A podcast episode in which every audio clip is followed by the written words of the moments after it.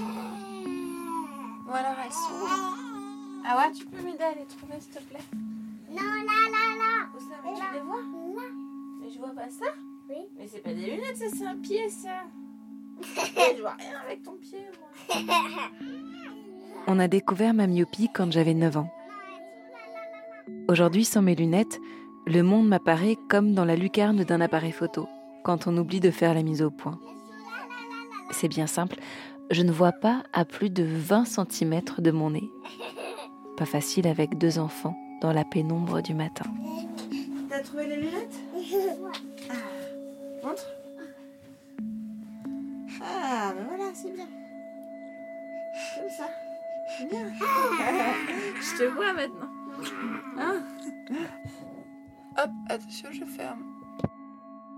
Alors, j'ai appris à me déplacer dans le flou quand je ne trouve pas mes lunettes, à compter sur mes oreilles pour me guider dans le vaste monde. C'est la nuit. Tout le monde dort. Je me suis levée sans mes lunettes dans le noir pour aller chercher euh, de l'eau.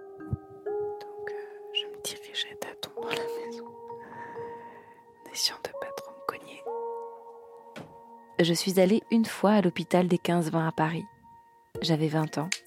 Je faisais mon premier stage à la radio, France Inter. Je passais des heures derrière l'ordinateur à essayer de me rendre indispensable. Casque sur les oreilles, lentilles aux yeux car je ne voulais pas passer pour l'intello de service. Je vois tout en noir et blanc, à peine. Et un jour, j'ai eu comme des points noirs, des taches floues sur l'œil droit. Mon cousin venait de faire un décollement de rétine. Alors j'ai eu peur et je suis allée au 15-20 pour qu'on vérifie. C'était juste une migraine ophtalmique. Ouf. Alors aujourd'hui, quand Lorraine du studio Ose me demande si je veux faire une enquête sur la myopie pour l'hôpital 15-20 et l'Institut de la Vision, je me dis que c'est l'occasion de boucler la boucle. Et si le choix de mon métier de reporter radio avait un lien avec le nombre de dioptries qu'il me manque?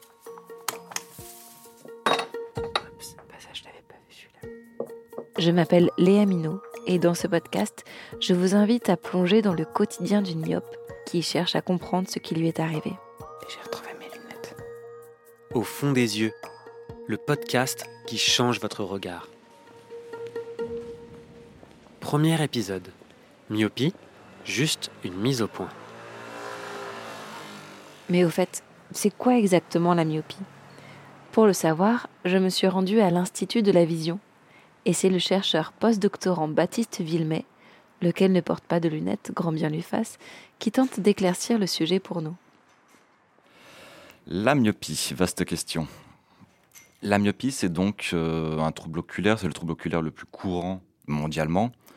Il s'agit d'un trouble durant lequel vous allez avoir une perte de vision de loin, mais une vision de près normale. En fait, c'est ce qu'on qualifie dans le jargon d'une erreur réfractaire, c'est-à-dire qu'en réalité, vous savez sans doute que les rayons lumineux vont traverser votre cornée, votre lentille, et ils sont censés en fait se croiser pile au niveau de votre rétine pour pouvoir avoir euh, une image claire. Bon, de manière très concise, la myopie, globalement, c'est dû au fait que votre œil a trop grandi. Donc les rayons lumineux qui sont censés se croiser au niveau de la rétine qui est au fond de votre œil vont se croiser en fait devant la rétine.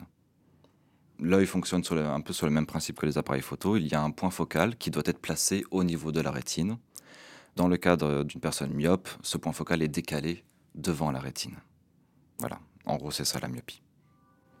On mesure l'erreur réfractaire, donc c'est-à-dire la, la distance entre le point focal et la rétine en dioptrie.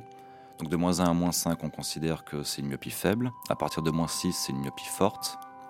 Mais en fait, plus c'est élevé, plus la myopie est forte et moins vous, avez une acuité visuelle euh, précise.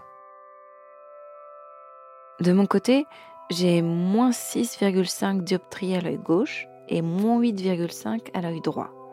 Lequel score me vaut, comme 2% des myopes de France, d'être remboursé à 100% par la sécurité sociale pour mes lentilles. Et comme je suis très myope, mes verres sont, comme le veut l'expression consacrée, de vrais culs de bouteille. Et je ne vous parle pas de celles et ceux qui souffrent de myopie encore plus forte et qui ont des risques de complications. C'est ce qu'on a évoqué avec l'expert des maladies de la rétine, le professeur Ramin Tadayoni. Il est notamment chef du service d'ophtalmologie de l'hôpital Fondation Rothschild, des hôpitaux universitaires Lariboisière et Saint-Louis APHP. Il y a plusieurs types de risques. Il y a des risques des maladies ordinaires qui augmentent avec la myopie et particulièrement avec la myopie forte. Par exemple, prenons un glaucome. À chaque dioptrie de myopie, le risque de glaucome va augmenter de 20%. Donc plus on est myope, plus on a un risque d'avoir une atteinte du nerf optique. Pareil pour le décollement de rétine, dont les risques vont augmenter, et ainsi que d'autres maladies oculaires. Par contre, un certain nombre de complications sont spécifiques de la myopie forte. L'apparition d'un épaississement inhabituel de la rétine, portant le nom de schisis, l'apparition de zones d'atrophie de la rétine, ainsi que euh, des déformations de l'œil qui aboutissent à ce qu'on appelle des staphylomes, qui ont leurs propres complications associées. L'ensemble de ces complications apparaissent essentiellement chez des myopes qui sont myopes au-delà de moins 6 ou au-delà de 26 mm de longueur de l'œil. Je me souviens que vers mes 9 ans, j'étais allée voir un spectacle de danse katakali avec ma voisine. On était placé assez loin de la scène et je me souviens de m'être ennuyée ferme pendant le spectacle. En sortant, ma voisine m'a demandé ce que j'avais pensé de cette danse des mains et je n'avais rien vu. C'est comme ça que j'ai su que j'étais myope. Et puis, ça s'est aggravé, mois après mois, année après année, et à chaque rendez-vous chez l'ophtalmo, je pariais. Combien de dioptries en moins cette fois? En matière de myopie, Corinne Doria s'y connaît vraiment bien. Déjà parce qu'elle est historienne, spécialisée en ophtalmologie, et ensuite parce que jusqu'à son opération à l'âge de 34 ans, elle était super taupe, moins 17 dioptries. Elle aussi va nous accompagner dans cette enquête pour y voir plus clair sur la myopie. Dans mon cas, j'étais très très myope quand j'étais petite, du style dans la photo de classe de, la première année de l'école primaire, j'étais la seule fille à lunettes. Mais la plupart de mes souvenirs en termes de vision, c'est j'enlève mes lunettes, je retire mes lentilles et c'est le flou. Euh, j'ai la perception des couleurs, j'ai peux distinguer à peu près les, formes, mais euh, j'ai absolument pas de vision, euh, de vision utile. Oui, c'est exactement ça. Compter le nombre de poils de chat sur mon écharpe ou observer le relief d'une peau de clémentine, ça, je le fais facilement. Mais pas très utile, me direz-vous. En revanche, lire les panneaux sur la route, reconnaître les visages dans la rue, esquiver les crottes de poules dans mon jardin, c'est mission impossible sans lunettes. Et je me demande toujours pourquoi c'est tombé sur moi. D'une manière générale, la myopie, c'est plus une interaction entre différents facteurs. Il y a les facteurs environnementaux, lumière, travail de près. Alors, la lumière, l'absence, le manque de lumière, c'est vraiment un facteur causal, donc ça va causer la myopie. Là où le travail de près, c'est plutôt un facteur aggravant. Sinon, en dehors de ça, il y a aussi tous les facteurs génétiques. Ça va impliquer donc vos gènes et surtout ce qu'on appelle les variants de gènes. Alors vous savez, donc vous avez plein de gènes dans votre ADN et les variants, ce sont des versions de vos gènes que vos parents vous ont, vous ont confiés. Ces variants, il y en a certains qui sont directement associés, directement causales, et d'autres qui sont plus aggravants, en fait, ou des facteurs de risque. Donc, c'est-à-dire que c'est juste, il va falloir faire attention. Et c'est l'interaction entre les facteurs génétiques et environnementaux qui vont avoir un impact sur l'apparition de la myopie. La grosse distinction qu'il faut faire, c'est que, en général, une myopie forte est plutôt provoquée par des facteurs génétiques. Dans les cas où il n'y a que l'environnement qui impacte, c'est de la myopie en général faible. C'est quand vous avez une erreur réfractaire d'entre moins 1 et moins 5 dioptries. Moi, je me souviens quand j'étais petite, j'étais euh, une très bonne élève, très sérieuse. J'aimais beaucoup lire, écrire, dessiner, travailler de près. Je n'aimais pas trop euh, jouer au plein air, faire des activités euh, en plein soleil. J'étais très confortable chez moi, dans ma chambre. À un âge où le système visuel est très plastique, donc où le système visuel est en train de se développer quand on est enfant, si on prend certaines habitudes, on développe la myopie. Alors, pour rentrer un petit peu dans les détails, c'est la rétine qui dit à l'œil dans quel état est-ce qu'il se trouve, c'est-à-dire est-ce qu'il faut continuer à grandir ou non, de grandir ou non. C'est elle qui est capable de capter si oui ou non on voit de manière floue ou claire, et c'est elle qui envoie le message au tissu environnant pour dire ok on doit continuer à grandir, on doit arrêter. Pour ça, elle a besoin d'une information lumineuse précise, claire.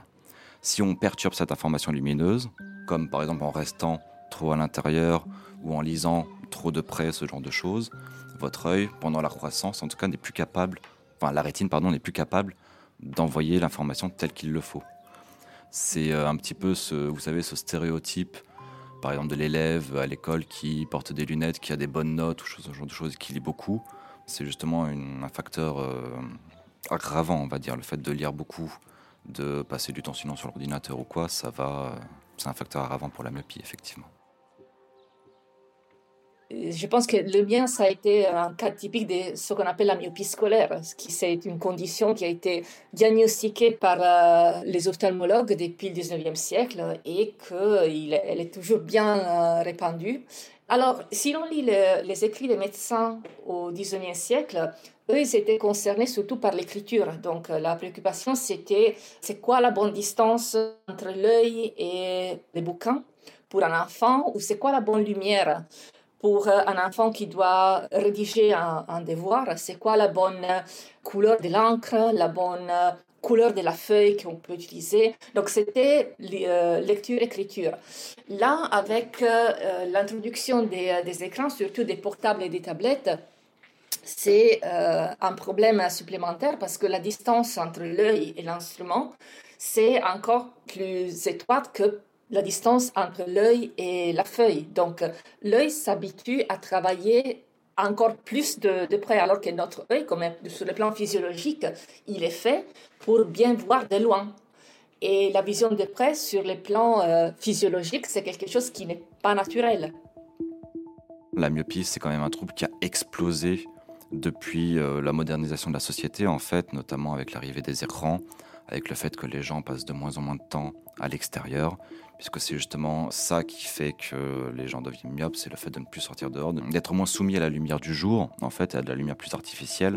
Les lumières que l'on a dans l'intérieur de nos immeubles, par exemple, ont des spectres lumineux qui sont différents de la lumière du soleil.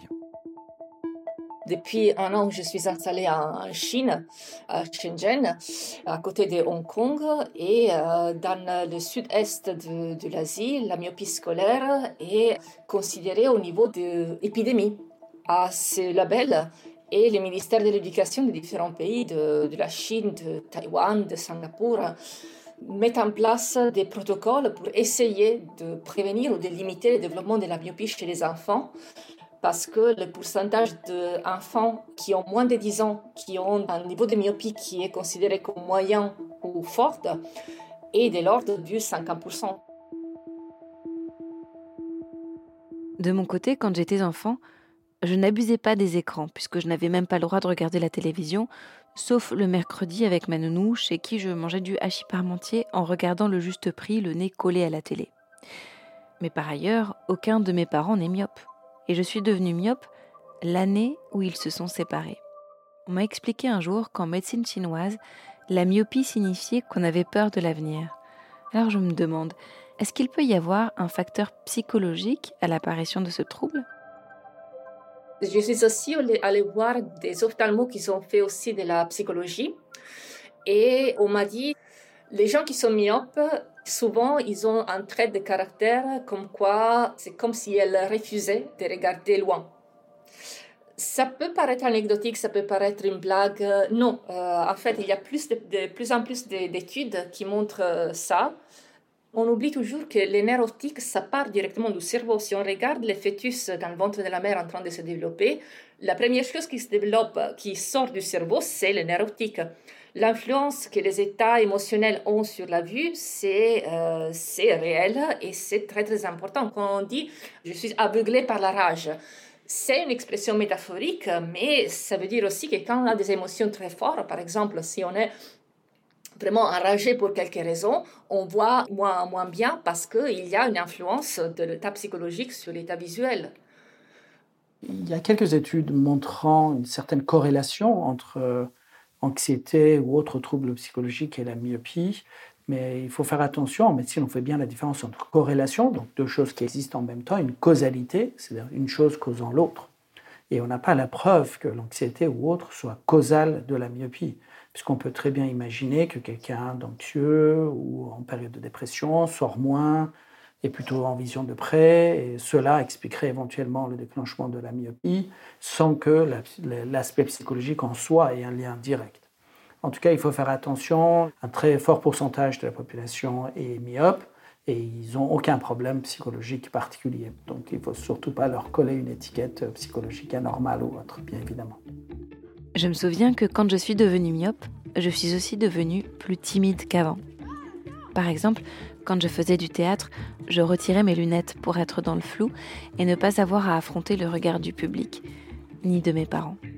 À l'adolescence, sale période, j'étais tellement embarrassée de mon corps si grand et de mes yeux si myopes qu'on m'appelait le serpent à lunettes tout au long du collège. Alors est-ce que ma myopie a pu influencer mon caractère?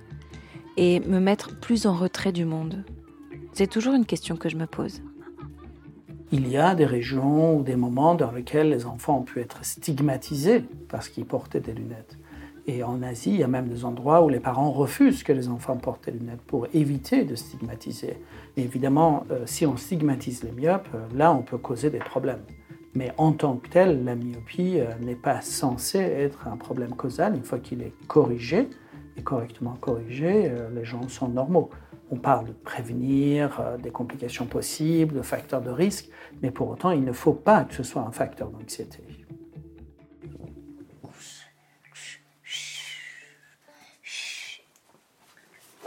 Regarde dans le ciel tout là-haut, est-ce que tu vois les étoiles?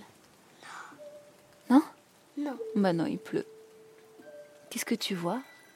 Des lumières. Tu vois des lumières? Oui. Souvent, sans qu'elle s'en aperçoive, je teste les yeux de ma fille pour voir si la myopie arrive. Son papa est myope, opéré. Et je suis méga myope, non opérable. Alors, il y a de fortes chances pour qu'elle le soit aussi même si on n'a pas de télé et même si on a la nature à perte de vue. Bah, ça fait comme un truc tout flou pour moi, comme une grosse goutte d'eau toute floue. Et toi, ils sont comment les points? Très gros. Ils sont gros, ils sont petits? Ah, on ferme la J'ai très froid. On regardera plus tard les étoiles. Oui. Quand tu auras des étoiles dans le ciel. Ouais. Que là, il n'y en a pas. Oui, il n'y en a pas. La question est de savoir quand elle deviendra myope.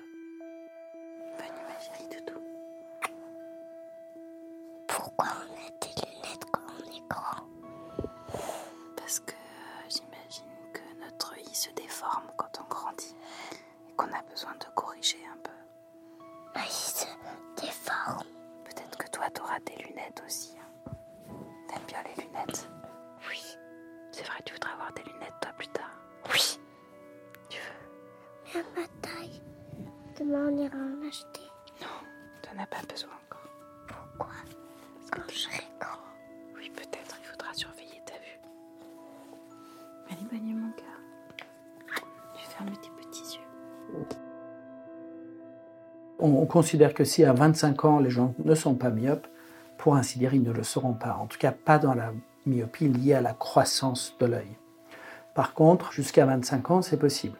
Alors, une myopie commencerait à 18-19 ans, ce qui arrive hein, de nos jours chez les étudiants, ce sont souvent des myopies qui se resteront des myopies faibles. Ce sont les myopies qui apparaissent très précocement chez l'enfant, qui vont avoir un long moment de croissance et qui vont aboutir à des myopies les plus fortes. Ma myopie s'est stabilisée vers l'âge de 20 ans, juste après deux années de classe préparatoire intense où j'avais les yeux plongés dans les livres. Et aujourd'hui, mes lunettes, mes lentilles sont devenues une extension de moi-même. Et ça me fait d'ailleurs un point commun avec Eddie Mitchell, qui paraît-il est tellement myope qu'il ne peut pas conduire. Donc quand je monte dans la voiture, euh, je vérifie toujours, là j'ai mis mes lentilles, et je vérifie toujours si j'ai mes lunettes quelque part à portée de main. D'ailleurs, c'est écrit sur mon permis de conduire, je crois, dispositif euh, de correction visuelle. Et en fait, c'est écrit que si j'ai un contrôle, je dois avoir mes lunettes dans la boîte à gants. Donc, je mets toujours mes lunettes sur le siège, dans leur, dans leur étui. Comme ça, si j'ai un souci de vue, si je perds une lentille, s'il y a un mouchon qui vient s'écraser dans mon œil ou que sais-je, si le vent euh, m'enlève une lentille, eh ben, je peux euh, attraper mes lunettes et tout de suite euh, continuer de conduire parce que sinon, je crois que je ne pourrais absolument pas conduire. Je me dis toujours qu'à la préhistoire, j'aurais sans doute fait partie de ces gens qui n'auraient pas survécu. Dévoré par un fauve alors que j'étais naïvement en train de cueillir des petites baies, le nez dans le buisson. Car oui, être myope, c'est accepter d'être fragile, dépendante d'un artefact pour survivre. Mais comment faisaient les myopes pour vivre avant l'invention des lunettes? Pour le savoir, rendez-vous dans le prochain épisode.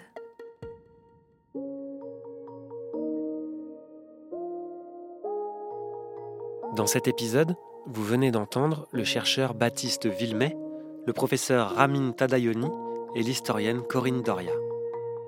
Merci à elles et à eux de nous avoir accordé de leur temps. C'était Au fond des yeux, une enquête originale de l'Hôpital des 15-20, l'Institut de la Vision et l'IHU Foresight pour la Vision. Elle est produite par le studio Ose. Reportage Léa Minot. Réalisation Juliette Medevielle. Production Lorraine Pagès.